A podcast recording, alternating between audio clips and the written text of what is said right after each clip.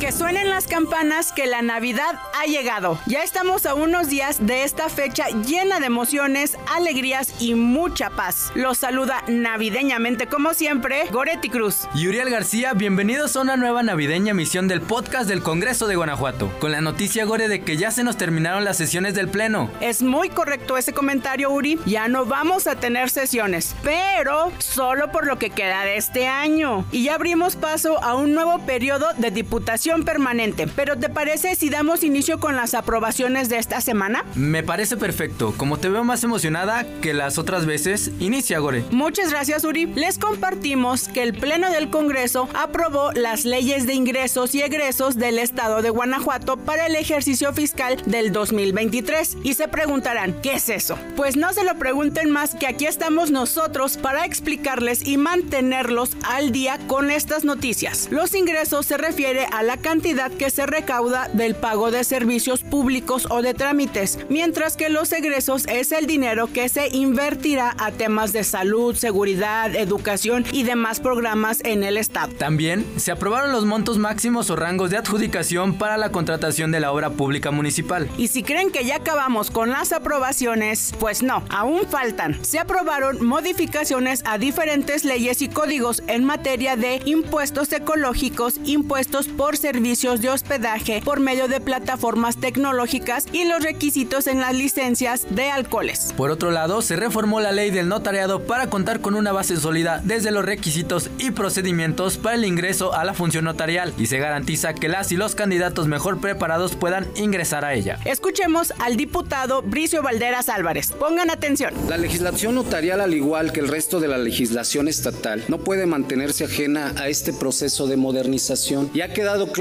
que son ya muchos años en los que Guanajuato requiere actualizar el ciclo generacional profesional para la función notarial. Esta función es fundamental para nuestro sistema jurídico. Al final, el notario público es un técnico jurídico, ya que a través de sus actuaciones se garantiza la legalidad de los actos y hechos en los que interviene, pues se encuentra habilitado legalmente para conferir fe pública. Con la reforma, cada municipio contará con una notaría pública. Cada municipio de nuestro estado. Hoy, los habitantes de Victoria, de Doctor Mora, tienen que trasladarse a San José Iturbide, ya que les digo los de Jichú y Atarjea. Hoy, que sea un imperativo, que mínimo un notario por cada municipio es un gran logro. Que un notario hasta por 15 mil habitantes y dependiendo de los actos jurídicos que se registren en registro público de la propiedad podrá dar oportunidad de hasta por cada 15 mil un notario o notaria adicional atendiendo a ese criterio. Con este dictamen se adiciona una serie de principios, pues a los cuales se sujetarán los procedimientos para obtener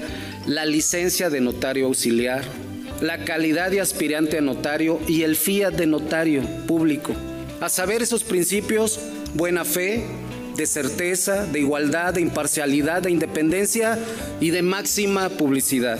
Se busca establecer que la Secretaría de Gobierno emita una convocatoria pública y abierta a los interesados en obtener primero la calidad de aspirantes a notario, para que esta calidad sea obtenida por los candidatos que reúnan las condiciones mínimas indispensables. Y entonces sí, estar en igualdad de condiciones aspirantes y auxiliares. Y en senda convocatoria emitida por la Secretaría de Gobierno, ahora sí, poner a consideración los exámenes de oposición para obtener un FIA.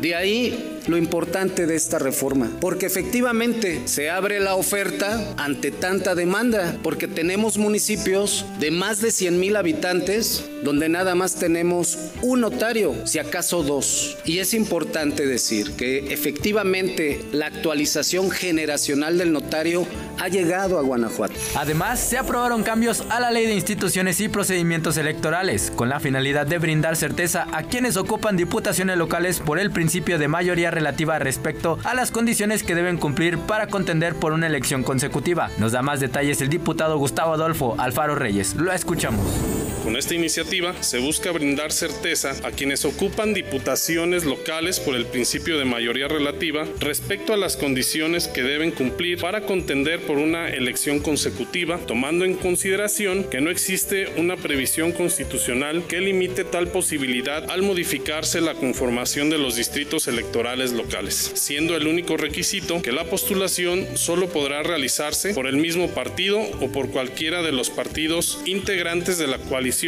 que las hubiere postulado. Por otra, se procura la conservación del vínculo con el electorado, lo cual contribuye a la rendición de cuentas y a que la ciudadanía evalúe la gestión de sus representantes. Es oportuno indicar que en este caso, como se dijo, ninguna disposición jurídica señala que para aspirar a una diputación se requiera residir en cualquiera de los municipios que integren el distrito por el que se le va a postular al tiempo de la elección, puesto que este tipo de elección se rige bajo el principio de distritación contrario a la exigencia de residencia para ocupar la presidencia municipal, sindicatura o regiduría. Esto no se debe perder de vista. Lo razonado permite sostener que quien aspire a ser postulado a una diputación local por el principio de mayoría relativa no tiene que demostrar la residencia en el distrito, sino únicamente que tenga residencia en el estado cuando menos de dos años anteriores a la fecha de los comicios electorales. Asimismo, el artículo 47 de la Constitución local refiere que las diputaciones pueden ser electas hasta por cuatro periodos consecutivos, limitando que la postulación solo podrá ser realizada por el mismo partido o por cualquiera de los partidos políticos integrantes de la coalición que los hubieran postulado, salvo que hayan renunciado o perdido su militancia antes de la mitad de su mandato sin hacer referencia a que las diputaciones únicamente pueden ser postuladas por el distrito por el que fueron electos en el caso de que se trate de una elección consecutiva. Consideramos que la iniciativa es oportuna en virtud de que se dota de certeza a las diputaciones actuales a fin de que mediante el voto directo aspiren a la elección consecutiva. La iniciativa es proporcional, razonable y no discriminatoria, ya que no vulnera el derecho a ser votado previsto constitucionalmente. En este sentido, la protección legal se encamina a la salvaguarda del vínculo entre electores y elegidos por la pertenencia a cierta demarcación territorial que puede abarcar uno o varios municipios frente a la nueva conformación de los distritos electorales locales. No olvides las modificaciones a la ley de archivos, donde se adecua la naturaleza del Archivo General del Estado para convertirlo en un organismo descentralizado, no sectorizado, con personalidad jurídica y patrimonio propio. Nos cuenta más del tema la diputada Susana Bermúdez Cano. Adelante, diputada. Junta de Gobierno y en revisión integral a nuestra ley estatal, presentó la iniciativa que el día de hoy tenemos a consideración, por la cual se subsanan algunas omisiones detectadas en la ley de archivos del Estado de Guanajuato en comparación con la ley general. Así, me gustaría resaltar el cambio más significativo que se modifica por ser la naturaleza del Archivo General del Estado para convertirlo en un organismo descentralizado, no sectorizado, con personalidad jurídica y patrimonio propio, con autonomía técnica y de gestión, especializado en materia de archivos que tiene por objeto promover la administración homogénea de los archivos, preservar, incrementar y difundir el patrimonio documental del Estado. Lo anterior con el fin de salvaguardar la memoria de corto, mediano y largo plazo, así como contribuir a la transparencia y rendición de cuentas.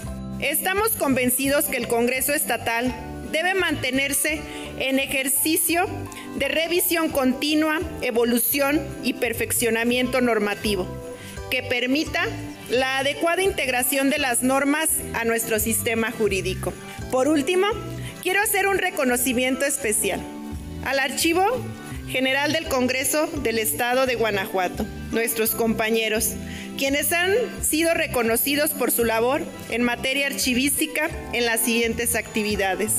El Archivo General de la Nación ha distinguido a nuestro área de archivo como referente en la sistematización de la gestión documental y la homologación de los procesos de las áreas administrativas del Poder Legislativo siendo referente a otras legislaturas estatales e incluso al Congreso de la Unión. El 6 de abril del 2022, la 64 legislatura del Congreso del Estado de Zacatecas determinó entregar la medalla al mérito archivístico a través de su Comisión de Transparencia y Protección de Datos Personales a este Congreso del Estado de Guanajuato.